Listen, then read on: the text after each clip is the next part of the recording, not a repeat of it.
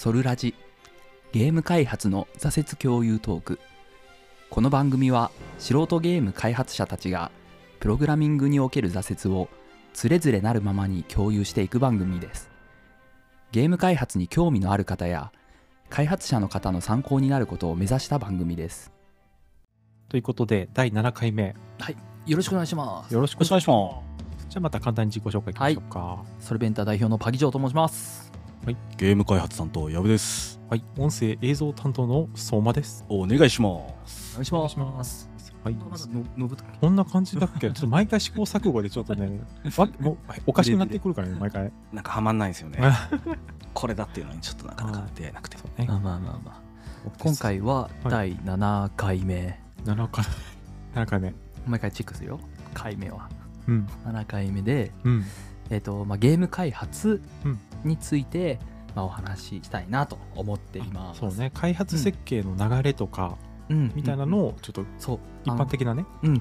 開発を多分まあしたことない人でもどんなゲーム開発って言ってるけど、どんなことを、まあ、全体の流れとしていてそれぞれどういうことをやっているのかっていうところを、まあ、イメージできるような、まあ、説明ができたらいいなと思っています。なるほど。はい。一般的なあれですよね、ソフトウェアの開発とかでよく使われるような流れっていうことですか？そうですね。ただゲーム開発のプロとかではないので、うんうん。会社で働いてるよとかでもなくて、まあ、ただソフトウェア開発っていうところもしていたるので一般的な、まあ、ソフトウェアの開発の流れっていうところを紹介したり、実際うちらであのチームとしてゲーム開発をしている中でどういう分担をやって、まあ、どういう工程を挟んでうん。あの開発しているかっていうところの説明ができたらいいなと思っています。はい。ぜひぜひ、ちょっと流れ、一般的にどうやって開発してるかも普通に分かんないんで、ちょっと知っていきたいですね。まあ、最初にうん。あのゲームってまあソフトウェアじゃないですか。うん。まあ、ハード設計とかではなくて、まあ、うんソフトウェアの設計として、まあ、見た時に、うん。えー、と今回もちょっと図を添付しましょう、うん添付というかリンク、リンク？で概要欄に？うん、あのまず最初に話したいのは V 字モデルです V 字モデルあのソフトウェアの設計のねうんあの基本的なところになるんですけどうん。あのまずアプリケーションだったりソフトウェアっていうところの設計を、うん。まあ、最初にスタートするにあたって、これちょっと図はまあ送るんですけどあの大きくステップとして、うん。まあ、要求分析とか要件定義っていうところが、まあ、最初入ってくるんですよ。これ何かっていうと、うん。要はソフトウェアの仕様をどうしますかっていうところを決めていく工程になるんですよね。はいはいはい。この要求分析とかっていうあのお客さんからうん。こういうの作りたいんだよねっていう要求があったりとか、うん。やはり市場的に、まあ、こういう企画とかこういうものを作りましょうっていう、まあ、仕様としてうん決めていく大事なところを決めていくっていうところが、まあ、要件定義とかうん。に入ってくるんですよ。うんうん。でその後に基本設計っていう段階があって、うん。大まかな、まあ、概要の設計ですね、うん。あの大枠として、まあ、どんな設計の環境でどういうツールを使って設計しようかっていうところも入るんですけど、うん。とかデータの構造というかそういう土台となるところの骨組みの設計をしていく。でその後に詳細設計っていうのがあって、うん。あの具体的に関数だったり、うんプログラムをどう書いていくかっていうところの設計をしていってうん。実際にコーディングっていうところでプログラミングをしていく。っうん。ていうのがまずやることなんですよね。で V 字って言ってるところ大事なのがうんそれぞれのステップ今言った要求分析からコーディングに対してそれぞれ対応したステップを逆戻りしていくよっていうような流れになっているんですよ。はいはいこれ図を見ると分かると思うんですがコーディングした後に今度はコードレビューっていうのをしていくんですよ。はいはいこれ上から下に向かうにつれてだんだん細かい話をしていくんですよ。はいはいその後にコーディングした後コードレビューから何するかっていうと今度テストをしてちゃんとうまく実装できてるよねってそれ通り実装できてるよねっていうチェックとかテストをするってのが V 字の2画目というかうん。上がっていく。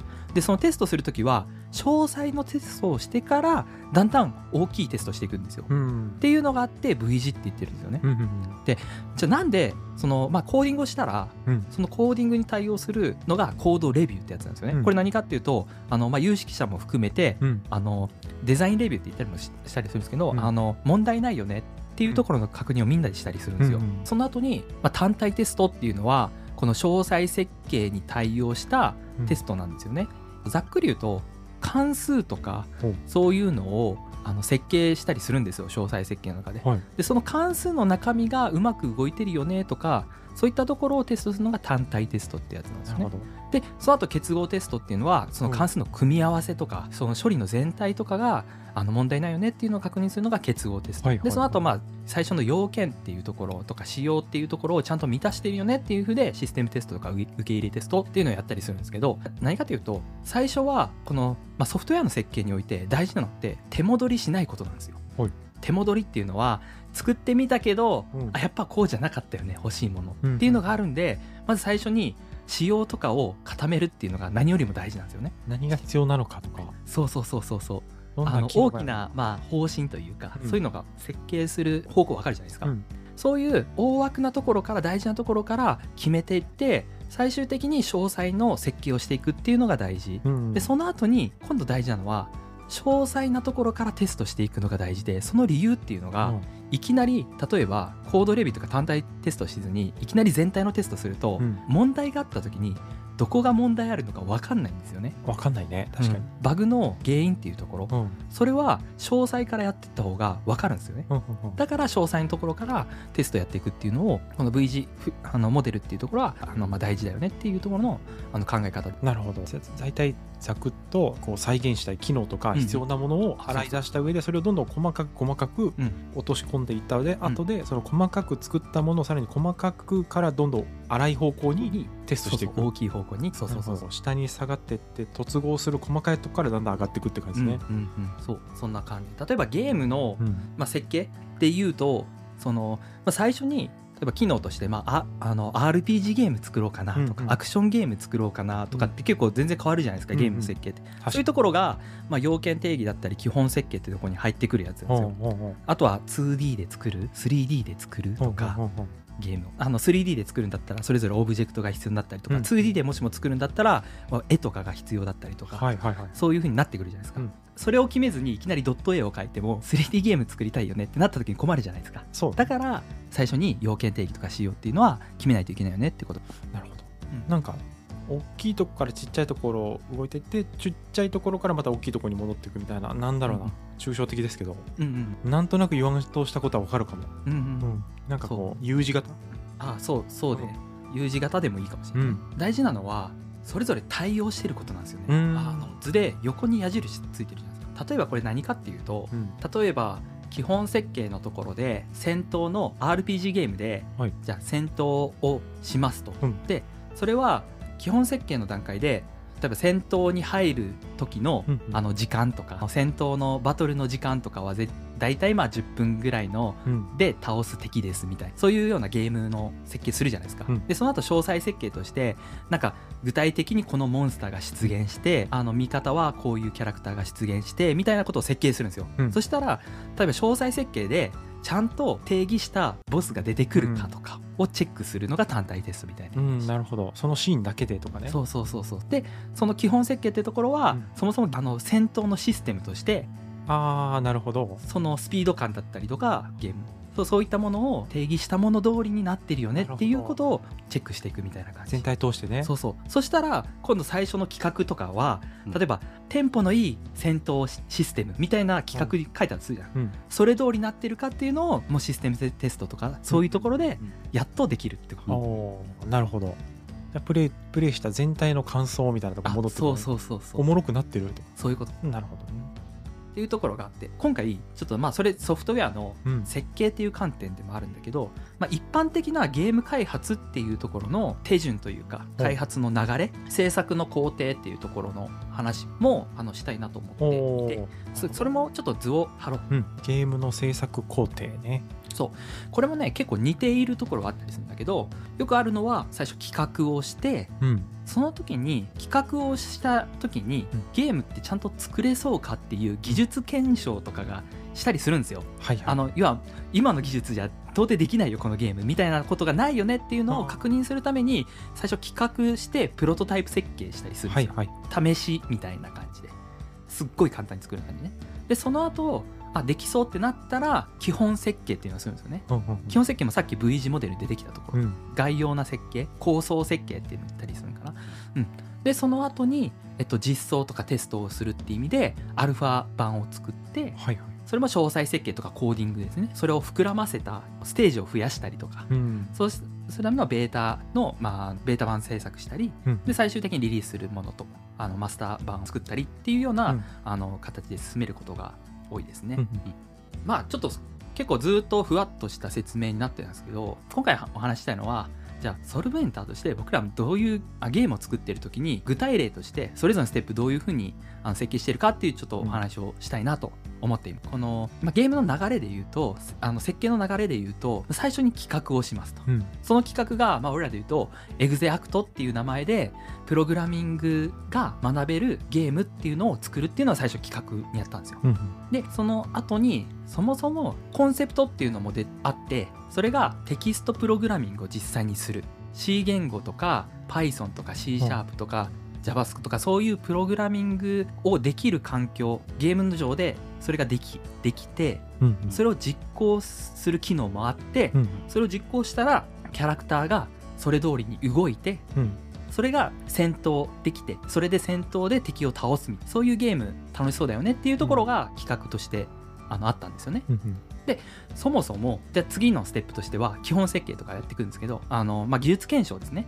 技術検証としてそもそも、まあ、俺らも素人だったんでゲーム開発としてユニティも使ったことないけどユニティでプログラミングができるゲームってそもそも作れんっていうところがあったんですね。でそれを調べてみてもなかなかない。ただ、まあ、いわゆるコンパイラっていうものがを作らないといけないんですけど、うんあのプログラミングを解読する機能みたいなことですね。うんそのコンパイラは、まあ、独学で一応学んでそれで、あ実装を試しにしたらあそれぞれ動いたねっていうところがあってあじゃあこれは作ることができそうだ。実現できそうだっていうところをチェックした上で改めて設計をしたんですよ、うん基本設計。じゃあ基本設計何かっていうとステージ1からまあ大体ステージ10まで敵はどんな敵が出てきて、はい。プログラムはどういうどういうプログラムを書くと倒せるかみたいな設計をしてうん。で戦闘も大体何ターン RPG で考えたんですけど、うん。大体どどれぐらいのターンでどういうことをしてどういう工夫があったりして倒せるかみたいなのを考えたりしてで同時にこのステージではどんなプログラミングとしての学習項目があるかみたいなところをあの、まあ、基本設計の中で検討しました。うん。うん。でそれをその次に試しに3ステージぐらいを作ってみたっていうのがアルファ版設計ですね。はいはい。で今はまあアップしたりして、まあ、発信とかしてあのいろんな人にテストプレイをしてもらったりしてるんですけど、まあ、それが今アルファ版っていうのを作っててはいはい。で今ちょうどやってるのがベータ版設計っていうところおでう。その作った、まあ、5ステージぐらい作ったんですけどはい。それをまあ10ステージ20ステージっていうところを作り上げてそこでベータ版としてあのテストもしていって、うん。あのいろいろこういうふうに書いたらバグったよとか、今はいはいはい。今もう絶賛バグ出し中で。バグ中な そうそうそう。あの出まくってますババグが。えうんーうん。まあでもそういうもんなんですよ。あの、うん。うん作りたてっていうのはもうバグすごい出るんですよ。ただテストプレイと修正っていうのをやっていくことでだんだんバグが落ち着くというかだんだん出なくなってでそれがマスター版として、まあ、これから作っていきたいベータ版マスター版っていうのを、まあ、作っていきたいなっていうところもあの今、えっと、現状開発状態ですね。そうですね。うんうん。そういう段階なんですね。そうそう。なんかこう聞いてるだけの人分かるかな。左上から要求分析要求要件定義基本設計詳細設計コーディングで下まで降りてきて、うん。ここまでで一回あの形ができてるっていう状態ね、うんうんでそこから隣に行ってココーディングに対してコードレビューっていうものをしてうん。チェックする、うん。詳細設計に対して単体テストっていうのをやってうん。チェックする、うん。基本設計に対して結合テストっていうのをチェックしていく。要件定義に対してシステムテスト、うんで要件要求分析に対して受け入れテスト、うんうん。で受け入れテストまでいくともう大体できてるねっていう完全完成みたいな、そうそうそうそう。でねうん。あのごめんこれソフトウェア開発としての V 字モデルっていう紹介とあのゲームこの制作工程の2つを紹介したんですけど、うん。これちょっと別々なのもあの理由はあってですね、うん。あのこの V 字モデルっていうのは一つの例えば機能というかアプリソフトウェアを作るときに便利な考え方あでーなるほど。一つのフレームワーク。あそうそうそうそう。これあのウォーターフローっていう開発のあの考え方なんですよ、はいはい。これ何かっていうと一個一個フェーズをきちんと、まあ、やっていってやっていった結果 V 字モデルのそのフェーズを全部終わらした時に完成するっていうソフトウェアなんですよ、はいはい。ただゲーム設計ってちょこちょこバージョンアップするじゃないですか。これもう作るものが決まってる場合はそうそれに近い。もう作るものこういう形で作るけどあそう。作るものが決まってないもんねゲームとか途中で。そう。あの基本的にあの決めるべきなんだけど、うん。決まってったり決めるべきなんだけどあのバージョンアップとかあのしていくっていうのが常じゃないですか、うんうん。ちょこちょこ。あの要は一昔前だとディスクに収めるゲームを作るときに、さっきのあの V 字モデルが活躍するけど今はアップデートをし続けたりするっていうそういうのをアジャイル開発って言ったりするんですよね、はいはい。そういうももっとより早く開発を進めたいねっていう考え方なんですけど簡単に言うとね、あのそのアジャイル開発的な考え方でそのさっき言ったゲームのアルファ版試作とかベータ版試作っていうような工程を挟んでいくっていうような感じなんだよね。だから結構そこら辺をなんか片方に偏らずに今自分の中で意識してるのは両方との考え方っていうのをある程度知り考え方っていうのがまああるなっていうのをまあ意識しつつ進めるっていうようなことはしている。ざっくり言うと,、えっとゲームのまあ制作工程でやってるけど実は基本的な設計を最初に優先的にしたりとか、はい。あのテストはちっちゃいところからやっていくっていうところは細かいところでやってるっていうような感じ。あの V 字モデルを何回も回してるに近い。あアジャイルの方がね、うん。そう。高速で回すのか一回回してそうそう綺麗にやっていくのか。あそうそうそう。機能追加も基本的にあの要件定義から入るべきだからはいはいはい。機能追加をするってなったあなるほどね、うん。もう一回もう一回 V からこうそうそうウィーンと左上から降りて上がっていく。そう。だから難しいのはゲーム開発って結構あれじゃないですか。あのすごい優秀な人がチーム組んで作るだけじゃない開発っていっぱいあるわけじゃないですか、はい。もう僕らみたいに素人で、うん。ななんなら一人でやる人もいるし、うん、環境的に。で、まあ、3人とかの少人数とかでもやったりするから、うん。そこら辺はもうなんか真面目すぎずにだけどこの考え方も大事に進めたなバランス感覚で設計するのがいいのかなとは思います。そうだね。確かにバランスだね、一概に答えとは言えないそうだね。ん。必ず左上から行くんじゃなくてもしかしたら飛ばしてもいいのかもしれないし。そうそうそう。すごい難しいところ。もう理想的な進め方っていうのはいくらでも言えるけどはあはその理想的な進め方をしようとして挫折するぐらいだったらあまあそうだっていねうところもあるなとは思ってるので。なるほど。あなるほどね。そそれぞれ関わる人とかも変わってくるわけだよね。その各段階で。そうそう。そうそうです。あの最初のプロトタイプとかのタイミングではあの簡単にゲームを、まあ、最低限実装するっていう感じなんで、うんうん。イラストレーターさんとか CG とかそこら辺を無理して組み込まなくても全然いいうん。ので、そういうのはもうちょっとゲームアルファ版作るとかベータ版作るとかもうちょっと形としてあの成り立たせたい時にそういうところが入ってくるようなイメージですね。うんそうね確かに。この流れはちょっと押さえといた方がうん。良さそうですね、うん。誰がどこでどう関わるかとか。そう。でその中でも今回ちょっと紹紹介したいの1個あって、はい。ソルベンタのやり方でもあるんですけど、はいはい。僕らって作れる人少ない23人とかなんですよね、はい。もう主に2人だし今ここにいる藪さんがほぼ全部やってるってなるほど。言ってもいいんだけどそうなった時に CG やるイラストやる、まあ、モデリングモデリングとかあとはプログラミングでゲーム実装もする、うん。ユニティも使うとかいろいろ一人でややる、うん。けどゲーム開発ってそういう環境にいる人って結構いると思うんですよね、趣味でやるとかでも、うんうん。そうなった時になんだ挫折すごいしやすいはいはい。ですよね。わからないものいっぱいあるだらけじゃないですか。あるね。プログラム詳しいですっていう人でも全然挫折するじゃないですか、うん。ゲーム開発って。だからそういった時に紹介したいのはその知識がなくても、うん。専門家じゃなくても簡単に実現できるツールとかを使うのがもう何よりもおすすめなんですよね、なるほど。うん、例えばなんですけど、うんあの最初企画とかは、まあ、企画とかは結構考えてて楽しいところでもあるんで、うんうん。こういうゲーム考えましたみたいなの紹介するのも楽しいしね、まあうんうん。企画っていうところはソルベンターで言うとあのみんなでキャンプ行ったじゃないですか、うんうん。キャンプ行ってこういうゲーム楽しそうじゃねみたいな、はい。飲みながらでもいいから考えるのは結構おすすめ。はいはい。一人で開発する考えるのもあのいいんですけど、うん。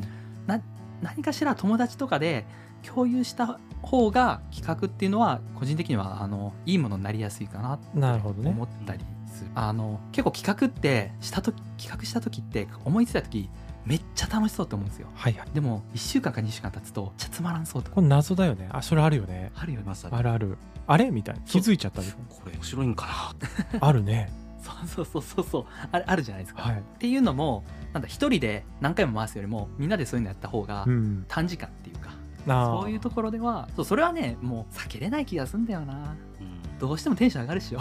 上がるよね。でもそれって意外とね調べてみたら既存でそういう似たようなゲームいっぱいありましたとかあったみたいな。企画もね。そうそうそうそう。意外とね。そうそうそうそう。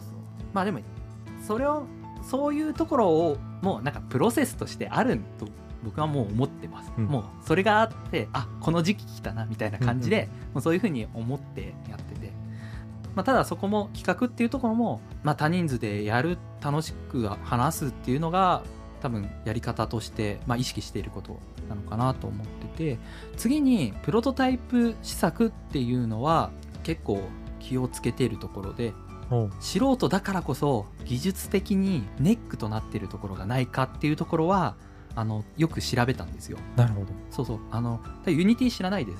でユニティがどんなことできるかっていうのも知らないところが始まってるんで、ただその RPG をゲーム RPG のゲーム作りますってなった時に比較的それは難易度低いんですよ。うんなんでかっていうと今までの人たちやってるから基本的な RPG ゲームとか基本的なアクションゲームっていうのはあのユニティを使っていろいろ作ってたりするし参考サイトもいっぱいあるんですよ。ただ技術ネックになった場のはこちらで言うとえっ、とプログラミングができる機能っていうところがとてもネックだったんですよね。あんまないからね。そうそうそうそう。だからじゃあプログラミングができるためにはどういう機能を追加しないといけないかっていうところの検討はプロトタイプの時点で結構したんですよね。だからオリジナルな機能っていうところはあのよく機能分解して、うん。どういうことをこれらを全部機能入れるとあやりたいことできる。作りたいものができるっていうようなことは考えるのはプロトタイプの時点で考えるのはとても大事だと思ってます。なるほそうそれをするともう一個何がいいかっていうと計画立てやすいんですよね、どはい。それぞれの機能実装をするっていうのが必要になってくるから目的になるんですよね。うんちっちゃい目標になるからそれをそれぞれあのあこの期間でやれたらあ全体として3ヶ月ぐらいできそうだなとか、そういったところで俺らは2ヶ月ぐらいでなんとかできたって感じかな、そうね。あのアルファ版っていうのは、はいはい。うん、コアに外せないっていう機能についてプロトタイプでそうそうそうそう。必ず確かめとく。う、んそう。だって大事なものできんかったら そもそもそうよね。そう企画通りのゲームはできませんってなるからね。アクションしないアクション RPG みたいそうそうそうそうっていうのがあるから、うん、技術検証って言うんですけどね自分は。っていうのは外せないですね確かに、うんうん。っていうのがまあそこもできたらあとは基本設計とかは結構プロトタイプがそれなりにできたらまあできるのかな。んなんかどうだった？基本設計とかってと、うん。ここもねあのいいのか悪いのか分かんないんだけどそんなしっかりやってなかった。あそうなんだ。しっかりやってなかったからなんかそのプロトタイプの試作の段階で、うん。プログラミングできるゲームはできそうだなってなったんですよね。でその後基本設計というところで多分 RPG との機能としてのうん。基本設計考えてるんですよね、うんあの最初はタイトル画面から始まってボタン始まるとメニュー画面があってそれを押すとステージが1があってでその時のステージ1としては、まあ、キャラクターがいて敵がいてマス目はどうどういう風になってるのかとかコマンドどういうのが打てるのかとかそういったところは簡単に考えたぐらいかな。なるほど、うん。まあ、その辺ができてればまあいいかなっていうところですね、うんうんうん。でそれをやってその後あのアルファ版制作ってなったんですけどその時に CG とかもできる人いないってなはいって、でイラストレーターはたまたまあのなんか友人とかではいはいはい。絵うまそうな人。もうもう知ってる中の絵うまそうな人に、まあ、ただただお願いしたかけたっていうところかな。であとはその CG うん。はもう VRoid ゴリゴリああブ VRoid っていうそのうん。CG を作る。3D のキャラクターモデルを作るツール。ツール。めちゃくちゃお世話になった。ああそう、うん。確かに、まあすごいなんかちゃんと作れるよね。あの CG モデリングツール、うんうんそう。でそのキャラクター作ってで、えー、とそれを、まあ、ユニティに入れるっていうところも、まあ、やり方は調べれば出てくるんでそれをして入れてまあざっくりはそんな感じかな。あとははい。そうアルファ版設計の中で基本設計の中で最初知らなかったってのもあってあうんのあんま意識してなかったんだけどキャラクターをどういうふうに動かすのかうん。キャラクターのアクションうん。魔法を使う時のアクションとか剣で切るそういったところのあのアクションっていうのは基本的にユニティのアセットを使ってます、はいはい。そのアセットっていうのはあのまあユニティっていうのはあのゲームを作るためのツールなんですけどそれで機能がいっぱいあの、まあ、ストアみたいなところで売ってたりするんですよね。うんうんうん。無料で手に入るもあるんですけど。でそれをあの使わす使って購入したりしてそれをキャラクターに適用してなんか魔法の動きをさせるとか。基本的にそういうのをあのモーションって言ったり、はいはい。あのするんですけどそこら辺は基本的にゼロから作ってない。ああいろいろ買ったりとか、そう。落として組み合わせてる、でやってます。っていうところでアルファ版を作って、まあ、ベータマスターも基本的には今はそれでやっていこうかなと思ってます。りあえずマスターまではそれでいこうかなって感じで。すね、で本当にもうそそういったところあの根本としてオリジナルとしての面白さっていうのはうん。そういったものをゼロから作らなくても出せるので、うんうんまずそこであの一個マスターまで作りきると。でその次のステップとしてもっとオリジナル感だったりとかあのを、まあ、見直す手直しをしたいと思ってるんでその段階では、まあ、曲だったりも含めてうんうん。いろいろあのゼロから作っていきたいなっていうのは思いとしてある。なるほど。ただ最終的には一から。そうそうそうそう。全てをゼロから作ろうとすると結局そのそうつまずいちゃうっていうところをはあると思っているのでだからあえて楽できるところはししとくというかっていうのは自分のあの設計してる中の意識していることかなっていうのとりあえず一本丸々作れるところで作ってみるっていう。そうそうそうそう。なんか楽しみ方としてはそのゲーム研修もあるんですけど即時フィードバックみたいなのがあるんですけど、はいはい。やっぱゲームがどんどん出来上がってってやれること増えるっていうのがやっぱ楽しいのでうん、モチベーション。モチベーションモチベーションになるね。含めて。そうそうそう。だからどんどん取り入れるものは取り入れちゃってうん。やるっていうのがやっぱゲーム開発で進めるっていうのも含めて大事なポイントかなっていうのは思ってます。そうね、うん。あとはできないとかも頼っちゃうみたいなのもあるよね。そうそうそう。本当それ、だから全てを大事にしようとしないこと大枠でとりあえず最後までポンポンポンとやれる範囲のものでやっちゃう。そう。っていうことと、まあ、できることとできないことはもう切り分けちゃって、はいはいはい。スッスッて諦めればいい。諦めて次に行く、そうそうそうそうそう。力 CG の勉強とかしてるとねああもう間に合わないね。いつまで経っても多分ゲームができないと。確かに確かに。そう、うん、ただ既存にあるゲームと同じものを作っても意味ないんで、うんうん。オリジナルのところはどこかっていうのも企画プロトタイプの段階でしっかり意識そうね、うん。確かにそこの企画がオリジナリティあればそう。後で組み合わせ方は何でもいいもんね。そうそうそうそう。っていうところはあります、なるほど、うん、プログラミングがゲームの中でできるっていうのは一つうん。面白いですよね、エグゼアクトの企画としては。うんうんそういうそういう感じでどんどんこう形は、まあ、とりあえず後で整えるけどうんうんうんそう。できるところで作っちゃうあとは設計書とかね。設計書っていうのはまあよく問題になってるんですよ。ほ設計書が残ってないから次の人作れませんとかうなるほど。改善できませんとこれどう作ってたのか分からへんあそうそうそう。あの結局それぞれの設計の、まあ、V 字モデルとか特にそうなんですけど、うん。基本設計書っていうのがあったり詳細設計書っていうのがあったりするんですよ。うん要はできたプログラムが見ればわかるよねじゃないんですよ。うんうん。いろいろ設設計者っていうのはどういう仕事かっていうと重い自分の企画とかそういったところから要件っていうところからあのどういうふうに仕様に落とし込むか、うん。どういう考え方で仕様に落とし込んでるかどういう考え方で構想設計だ基本設計をしたり詳細設計して、うん。コーディングしてどういう工夫で処理時間が短くなってるのかとか、コードもいろんな書き方あるわけじゃないですか。でその考え方っていうのをだったり設計者の思いっていうのも残すのが本当は大事うんうん。なんですよ。じゃないと次の人作れない。だけど今少人数とかそういったところで設計書を作ってる暇あったらゲームの形にしたいっていうのもあるからずっとそれのジレンマと戦ってるというか。と開発規模によってちょっとその辺変わりそうですねそうなんですよ。そうおっしゃる通り。あの、まあ、開発規模で全然変わってくるし、まあ、そういうのをその、まあ、仕事としてやるとかそういったところとかも含めてどれだけの品質が求められているのかっていうところでもまた変わってくるところなのかなと思ってるんですよね。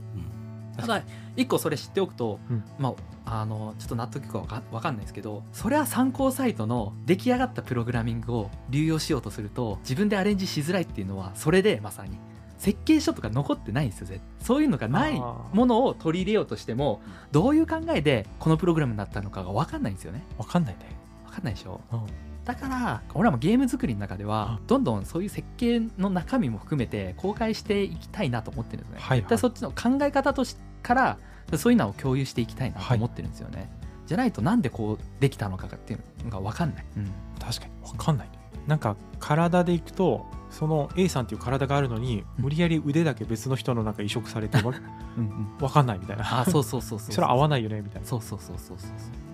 とかあるんですよね、うん、うん。まあね、これからゲーム作り始めようと思ってる人とか、ね、今でもちょっと頑張ってる人とかの参考になるようになれればいいなって感じですかね、うん。そうですね。そういうのを見てもらって、とかこれから僕らのやるその過程とかも見てもらいながらはい。うん。こんな感じかみたいな。そうそうそうそう。で見てもらえるといいですかね。そうそうですね。はい。よろしくお願いします。よろしくお願いします？我々ソルベンタをよろしくお願いします。矢部さんが無理やり終わらしにかかっております お腹を下してるようなので。いやいやちゃんとね時間をちゃんと見て、ちゃんと見て、うん。そうね。今36分ぐらいだから。じゃあちょうどいい感じでね。はい。はい。じゃあ今日は。ああそうそうそう。でこれからは あのあれね。ゲーム開発7回目ということで。でそれぞれの詳細のまたす今回はステップとかあのゲームの、まあ、制作工程だったりうん。それぞれをは、まあ、全体の概要っていうのをあの話したんですけど、まあ、次はそれぞれのね詳細のところステップの詳細とかもお話できたら、ね。今後いいなと、基本設計、うん詳細設計の違いとか、主プロタイプせ試作とかね。あそうそうそうそうそう。そんな感じのところもはい、ちょっと共有していきたいなと思ってるっていうところですね、そうですね、で、まあ、そういったものを日々 X 旧 Twitter で、えーつあのつぶやいてますというところで日々の開発挫折やゲーム開発プロジェクトの過程をこちらで、えー SOLVENTER ソルベンターで、えーアカウントを検索してフォローしていただければ概要欄にも貼ってますので、はい。こちらから飛んでいただいて、はい。えー僕らの活動に参加していただけると嬉しいなと思っております。はい、はい、よお願いします。ろしくお願いします。じゃあ本日はこれで、はい。ありがとうございました。ありがとうございました。バイバイ